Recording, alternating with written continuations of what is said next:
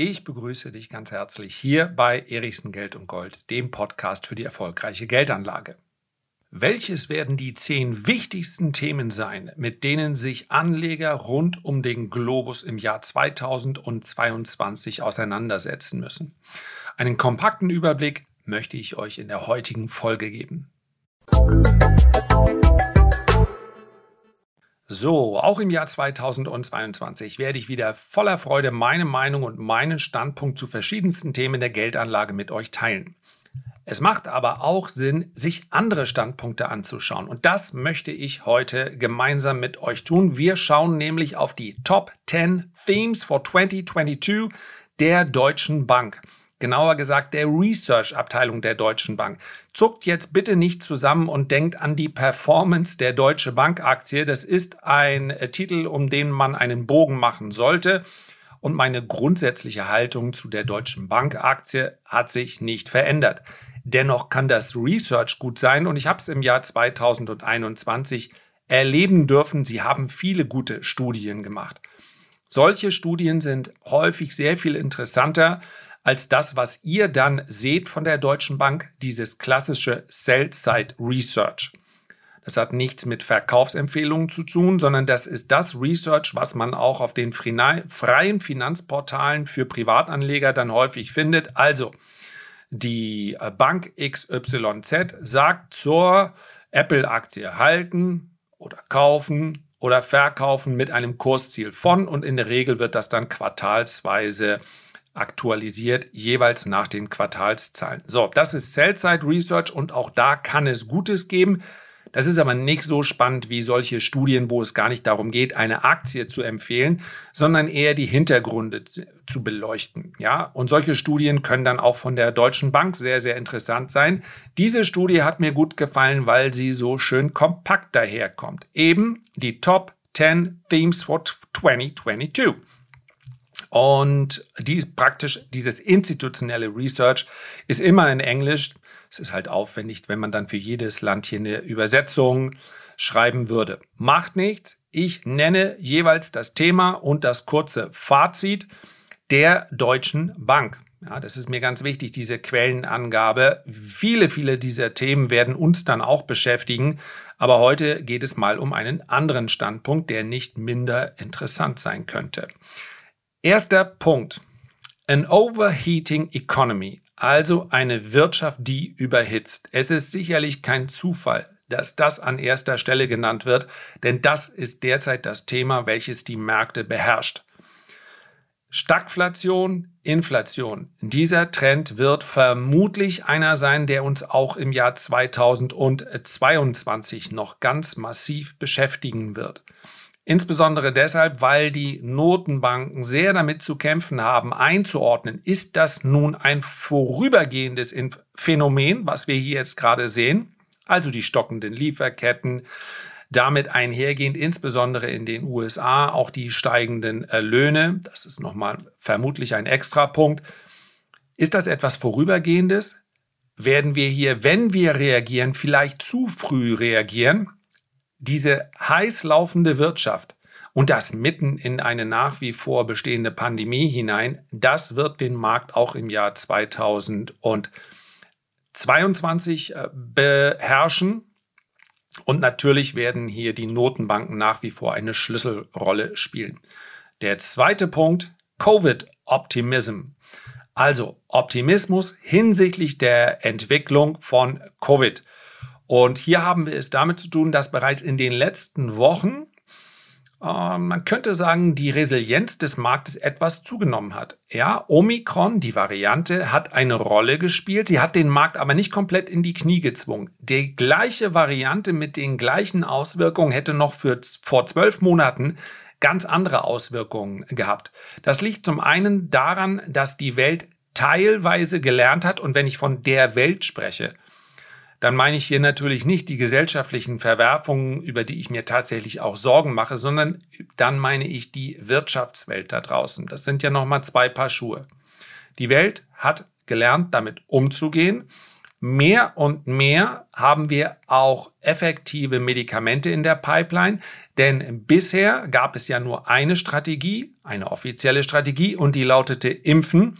Es wird mehr und mehr Alternativen geben hinsichtlich der Impfstoffe und hinsichtlich der Behandlungsmöglichkeiten. Das ist ja das ganz große Problem, dass es praktisch keine Behandlungsmöglichkeiten gab. Man konnte lediglich die Symptome mehr schlecht als recht behandeln. Ja, nicht, die, äh, nicht das Virus an sich. Und das könnte sich durchaus ändern. Hier ist ein gewisser Anlass zu Optimismus aus Sicht der Deutschen Bank für das Jahr 2022 gegeben. Dritter Punkt. Hypersonic labor market and inflation.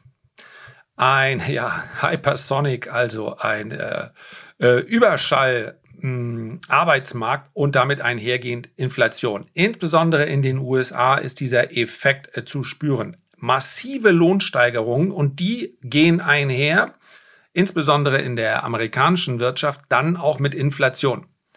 Ja, das war etwas, was wir äh, in den vergangenen Jahren allenfalls mit einer gewissen Verzögerung gesehen haben. Es je nach, man muss immer dazu sagen, dass man in einer Volkswirtschaft sehr unterschiedlich messen kann, wer als arbeitslos gilt und wer nicht. Das gilt sowohl für Europa, das gilt insbesondere auch für Deutschland, das gilt auch für die Vereinigten Staaten. Was man aber pauschal sagen kann, ist, dass derzeit fast alle vermittelbaren Menschen in den USA auch einen Job haben, wenn sie einen Job haben wollen, beziehungsweise ein Teil möglicherweise auch sagt, es lohnt sich gar nicht für mich arbeiten zu gehen. Die Zuwendung, die ich bekomme, und das ist gerade in den USA jetzt eher etwas Außergewöhnliches, die sind höher, als wenn ich arbeiten gehen würde für einen schlechten Lohn. So, ich fasse mal ein sehr komplexes Thema sehr vereinfacht zusammen. Die Kraft ja, die, äh, die Möglichkeiten der Verhandlung, die Verhandlungsbasis hat sich für diejenigen, die Löhne und Gehälter bekommen, deutlich verbessert, weil die Nachfrage nach Arbeit steigt, die Anzahl derer, die die Nachfrage bedienen können, bleibt aber relativ konstant. Die Löhne steigen und könnten weiterhin dazu beitragen, dass die Inflation nicht nur sich erhöht, sondern auch heiß läuft. Auch das ist das gesamte Inflationsthema sicherlich ein ganz beherrschendes für das Jahr 2022. Vierter Punkt, Corporate Focus on Asset Efficiency. Das Wort Asset Efficiency, also wenn man es relativ wörtlich übersetzen wollte, dann würde man sagen, im Unternehmenssinne eine Rentabilität der Aktiva. Es geht darum, dass in der Vergangenheit für Unternehmen es recht einfach war zu wachsen, ohne dass sie ein Hauptaugenmerk auf die Effizienz ihrer einzelnen Unternehmensteile gehabt hat. Wie das? Sehr günstiges Geld sorgt dafür, dass man sich Wachstum beispielsweise einkaufen konnte. Und das ist passiert. In einem Ausmaß, wie wir es nie zuvor erlebt haben. Und die Deutsche Bank geht in dieser Studie davon aus, dass sich dieser Trend verändern wird möglicherweise mit der Aussicht auf eine etwas straffere Geldpolitik, möglicherweise aber auch, weil es darum geht, die Rentabilität mehr wieder in den Mittelpunkt zu stecken, äh, zu stellen. Das würde also bedeuten, etwas mm, eine etwas stärkere Abkehr von dem Wachstumsgedanken hin zu einem Value-Gedanken. Das Beste aus dem zu machen, was man zur Verfügung hat. Das führt zum einen dazu, dass wir auch erleben werden, dass Unternehmen sich verschlanken, indem sie wieder einzelne Unternehmensteile an die Börse bringen. Wir haben das bei Johnson Johnson gesehen, bei General Electric, bei äh, Toshiba und so weiter. Und wir werden es bei anderen Unternehmen auch sehen. Also die Unternehmen werden wieder schlanker, kontrollieren ihre Kosten wieder stärker und werden damit auch effizienter, ohne dass sie jetzt einfach sich Wachstum einkaufen oder dass sie ihren Gewinn pro Aktie steigern, indem sie mit Fremdkapital äh, dann ihre Aktien zurückkaufen oder Dividenden ausschütten oder oder. Cost Efficiency.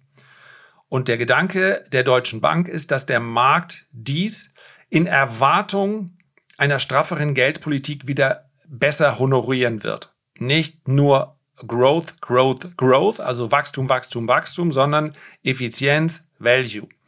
Fünfter Punkt ist einer, der praktisch keine Prognose darstellt, sondern schon fast sicher ist.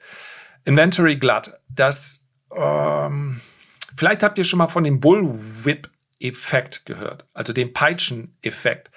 Das ist der Effekt, der beschrieb, der beschreibt, wie die Nachfrageschwankungen dazu führen, dass zwangsläufig das Verhältnis von Einkauf und Verkauf in einem Unternehmen in Ungleichgewicht gerät.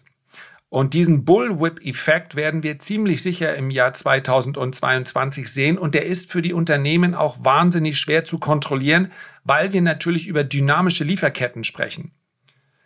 Sprich, ein Unternehmen kann heute nicht mehr isoliert sagen, nein, nein, nein, nein, nein, wir werden doch jetzt nicht auf Teufel komm raus alles machen, um zu produzieren, denn wir wissen ja, da werden wir dann vermutlich im nächsten Jahr sogar ein Überangebot haben. Derzeit sorgen die Lieferketten dafür, dass es überall ein Unterangebot gibt.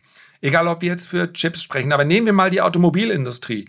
Leere Hallen, weil die Zulieferer Probleme haben. Und das führt natürlich dazu, dass auf Teufel komm raus jetzt alles getan wird, um diesen Effekt wieder rückabzuwickeln, damit man eben wieder liefern kann. So, und wenn, das muss man sich so ein bisschen vorstellen wie bei einer äh, verstopften Leitung. Da zieht man dann erst, dann sorgt man dafür, dass diese Verstopfung aufgelöst wird. Und wenn sie dann weg ist, dann wusch, kommt es in einem großen Strom durchgeschossen und mit einmal hat man viel mehr, als man eigentlich haben wollte. Der Druck auf der Leitung wird kurzfristig viel zu hoch. Also von einem Angebot, welches zu knapp ist, mit einem Male zu einem Angebot, welches zu hoch ist. Und das schwappt dann so hin und her, so wie ich jetzt gerade. Hoffentlich nicht zu stark mit meinem Kopf. Ich bin mit Leib und Seele also dabei. Also, ihr könnt euch das vorstellen, dieses Hin und Her schwappen, das muss sich dann erst wieder einpendeln. Und das hat natürlich auch auf den Gesamtmarkt eine gewisse Folge. Denn in dem Moment, wo die Lager dann wieder voll sind, und damit das Angebot möglicherweise zu einem Überangebot wird, was muss man dann machen, um seine, äh, seine Lager oder seine Läger wieder zu leeren? Ja, in den Preisen runtergehen. Das ist dann eher ein deflationärer Effekt. Also der Bullwhip-Effekt, der Peitschen-Effekt im Jahr 2022. Sechster Punkt. Antitrust Renaissance. Das heißt also äh, Kartellrecht. Kartellrechtliche Bedenken werden den Markt, und auch das ist meines Erachtens keine Prognose, sondern steht bereits jetzt fest, dass es so kommen wird, kartellrechtliche Bedenken innerhalb der Politik gegenüber den ganz großen Unternehmen werden eine immer größere Rolle spielen. Und hier müssen wir nicht nur über die Googles und die Facebooks und die Amazons nachdenken. Ja, da wird es sich eindeutig dran aufhängen, aber es geht auch darum, dass Punkte wie ein faires Lohnniveau eine immer größere Rolle spielen werden. Große Firmen wie Amazon, Disney, McDonald's haben bereits deutliche Pay Rises, also haben bereits äh, ihre äh, Gehaltsniveau deutlich angehoben. Und der Effekt wird noch größer werden. Und kartellrechtlich heißt ja nicht nur im Wettbewerb gegenüber anderen Unternehmen, kartellrechtlich heißt ja auch hält man sich an die äh, Regeln, die einmal aufgestellt werden zum Schutz der Angestellten, zum Schutz der Arbeiter. Das wird eine immer größere Rolle spielen. Und insbesondere wird natürlich hier auch die amerikanische Politik eine, ein, ein besonderes Hauptaugenmerk erfahren, weil hier ein gewisses Nachholpotenzial besteht. Joe Biden, der amerikanische Präsident, hat mehrere Maßnahmen angekündigt, wir wollen schauen, wie viele dann tatsächlich von denen umgesetzt werden, denn vergessen wir nicht, nächstes Jahr sind auch Halbzeitwahlen in den USA und in einem Wahljahr bewegt sich normalerweise nicht allzu viel, weil keiner was verkehrt machen will.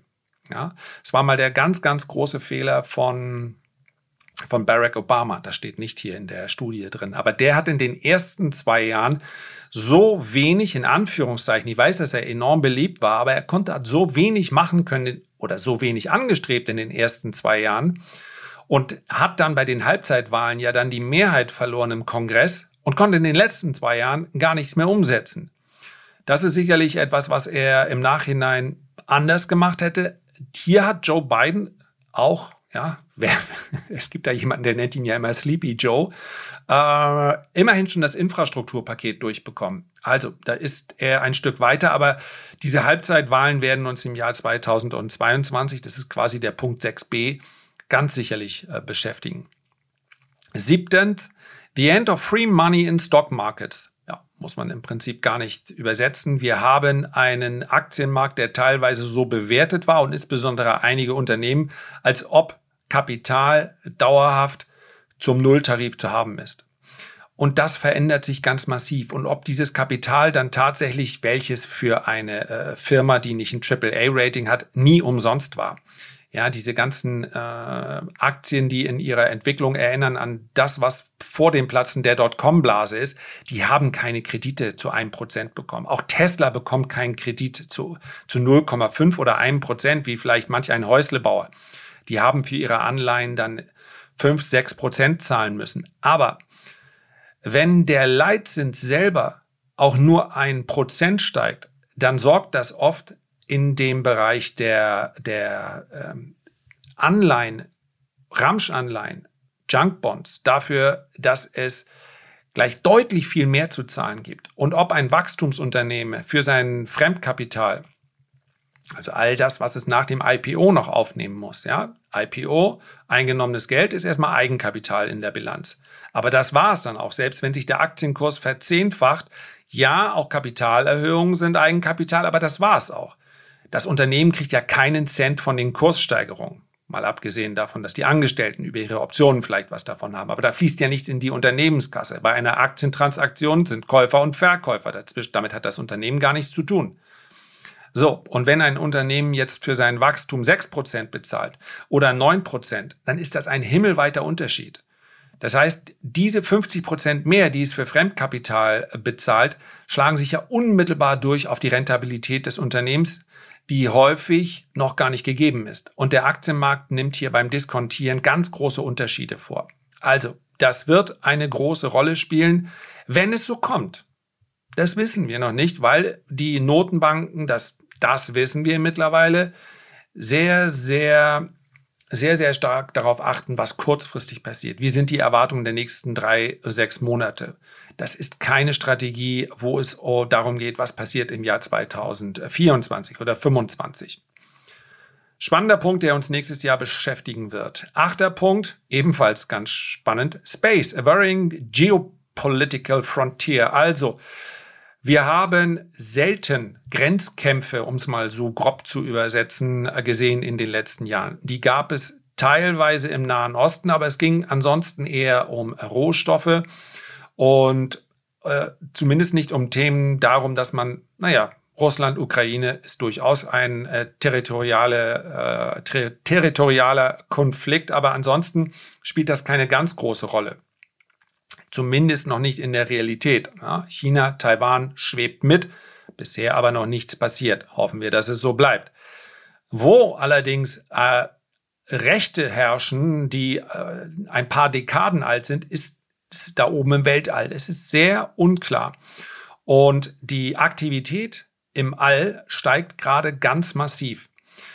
Insbesondere hier geht es nicht so sehr, auch wenn die Tesla-Aktionäre vielleicht darauf bauen, nicht so sehr darum, wer besiedelt als nächstes den Markt. Das wird vielleicht auch mal in einem Ausblick in ein paar Jahren eine Rolle spielen. Aber es geht darum, wer darf wo und wer darf in welche Richtung seine Satelliten ausrichten. Tausende von Satelliten sind schon oben und weitere Tausende werden folgen. Und selbst im Weltall kann es dann irgendwann mal eng werden. Und wir haben hier kein ganz klares Regelwerk. Und immer wenn kein klares Regelwerk ist, dann ist das Potenzial für, äh, für Konflikt. Ja, die Chinesen haben ihre Space Station Tiangong im Jahr 2022 fertig. Die wird also dann in Betrieb gehen. Und das alles wird ein Thema sein, was uns vielleicht erst langsam, dann aber immer mehr beschäftigen wird. Der neunte Punkt, und ich bin sehr froh, dass es hier steht, und ich kann ihn nur fett und rot unterstreichen, und für mich ist es das Thema der nächsten Jahre, Central Bank Digital Currencies. Wenn ihr so wollt, meine Verschwörungstheorie, die aber meines Erachtens keine mehr ist, ähm, die ich schon lange mit jedem teile, der sie hören will. Die nächste ganz große Währungsreform wird keine sein, wo wir von einer Papiergeldwährung in eine nächste überspringen. Also auch nicht sein wie vom äh, D-Mark zum Euro, sondern wird das Ende des Papiergeldes bedeuten und den Beginn digitaler Zentralbankwährungen. 1996 hat Bill Gates gesagt, es wird nicht mehr lange dauern und dann werden wir Nanopartikel mittels Impfstoffen in die Körper der Menschen bringen, um die Menschheit zu reduzieren. Nee, Quatsch, das hat er gar nicht gesagt. Das hat sich nur irgendjemand ausgeducht und sagt, macht da lustige Telegram-Gruppen. Nein, nichts dergleichen hat Bill Gates gesagt. Nein, was er aber gesagt hat, in seinem Buch The Road Ahead 1996. We always overestimate the change that will occur in the next two years and underestimate the change that will occur in the next 10. Don't let yourself be lulled into inaction.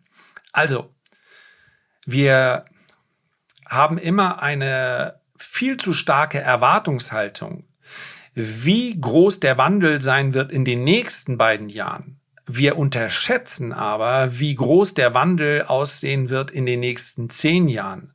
Passt auf und lasst euch nicht einlullen. Bill Gates 1996, da hat er sicherlich noch nicht über Zentralbank, digitale Zentralbankwährungen nachgedacht. Es passt aber dennoch, denn heute, und das ist nichts mehr, was im Hinterzimmer beschlossen wird, was im Hinterzimmer bearbeitet wird, 86 Prozent aller Zentralbanken entwickeln gerade eine Central Bank Digital Currency. Wir werden es sehr bald erleben, dass wir eine zahlungsfreie, eine Papiergeldzahlungsfreie Gesellschaft haben. Bereitet euch darauf vor. Punkt. Das sagt jetzt nicht die Deutsche Bank, das habe ich jetzt gerade gesagt. Das wird passieren. Und es wird natürlich einen Übergang geben, wo man dann, ich habe jetzt gerade den Gedanken, ich weiß gar nicht, ob ich den so äußern kann, aber vielleicht gibt es ja den einen oder anderen Handwerker. Ja, ich bekomme ja praktisch nie Bargeld in die Hand. Ich könnte mich daran stören und mein, meine großen Sorgen sind viel mehr gesellschaftlicher Natur. Und zwar in der Hinsicht, dass wir theoretisch damit auch extrem transparent werden könnten mit so einer zentralen ähm, digitalen äh, mit so einem zentralen digitalen Geld, ja, sorry, bisschen viel Begriffe, diese Transparenz, die gilt es äh, wirklich in ein Korsett zu bringen, dass es noch mit unserer Verfassung und mit unseren Persönlichkeitsrechten einhergehen kann. Aber vielleicht gibt es ja auch den einen oder anderen, der einen anderen Beruf hat als ich und der hat ganz, ganz viel Bargeld. Und insofern würde ich mal sagen, dieses Bargeld, das ist jetzt noch verwendbar, in fünf Jahren aber nicht mehr. Und es geht ja nicht um Schwarzgeld. Es geht einfach darum, dass heute sehr viel in vielen Wirtschaften noch Cash passiert. Und sagen wir mal ganz ehrlich, ein gewisser prozentualer Anteil von diesem Cash, ja, der landet dann vielleicht auch, der landet auf einer anderen Art und Weise wieder im Konsum. Das wird es in ein paar Jahren nicht mehr geben. Da bin ich mir relativ sicher. Und man muss das auch nicht unbedingt, mal abgesehen von einigen Einzelfällen, man muss das ja nicht als Bedrohungsszenario wahrnehmen, sondern Notenbankpolitik kann tatsächlich, optimistisch betrachtet, sehr viel effizienter, sehr viel zielgerichteter stattfinden mit diesen digitalen Zentralbankwährungen. Aber, und das ist ein Punkt, den wir hier den insbesondere die Deutsche Bank hervorhebt, gerade die Emerging Economies werden hier das Rennen machen und werden möglicherweise die anderen in Zugzwang bringen. Und Emerging Economies sind nicht wir, sind nicht wir Europäer und sind auch nicht, ganz besonders nicht die Amerikaner, sondern das sind alle anderen. Das ist China, das ist Russland, das sind viele ähm, Länder Asiens. Und dieses Konzept ist hier bereits sehr weit. Und hier wird insbesondere China genannt als ein Land, welches diese Strategie und daher kommen auch zum Teil meine Sorgen, denn ein Social Scoring System ist vermutlich nichts, was wir uns so wünschen. Aber wenn sie es etablieren, dann wird sofort klar werden, wie viel überlegener ein solches System für eine Volkswirtschaft sein kann. Und dann werden die anderen nachziehen.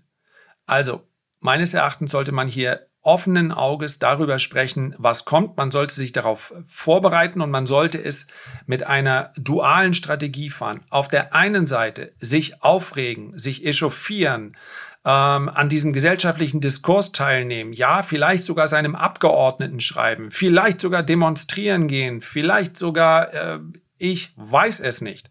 All das gehört zu einem gesellschaftlichen Diskurs und den müssen wir führen, denn die Versuchung, hier sehr tief in die Privatsphäre der Bürger einzudringen, die wird sehr groß sein. Davon aber völlig abgelöst würde ich ganz nüchtern mich darauf vorbereiten. Wer profitiert vielleicht davon? Für wen wird es schwieriger? Für wen wird es einfacher? Wer sind diejenigen, die Schaufelverkäufer? Dies, das sind ja die, die wir suchen. Wer profitiert von zentralen Digitalbankwährungen?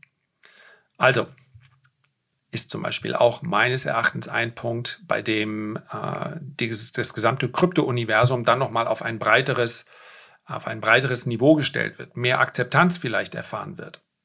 Ganz großes Thema. Ihr merkt schon, hätte ich eigentlich eine eigene Folge zu machen können und werde ich sicherlich auch machen. Zehnter Punkt.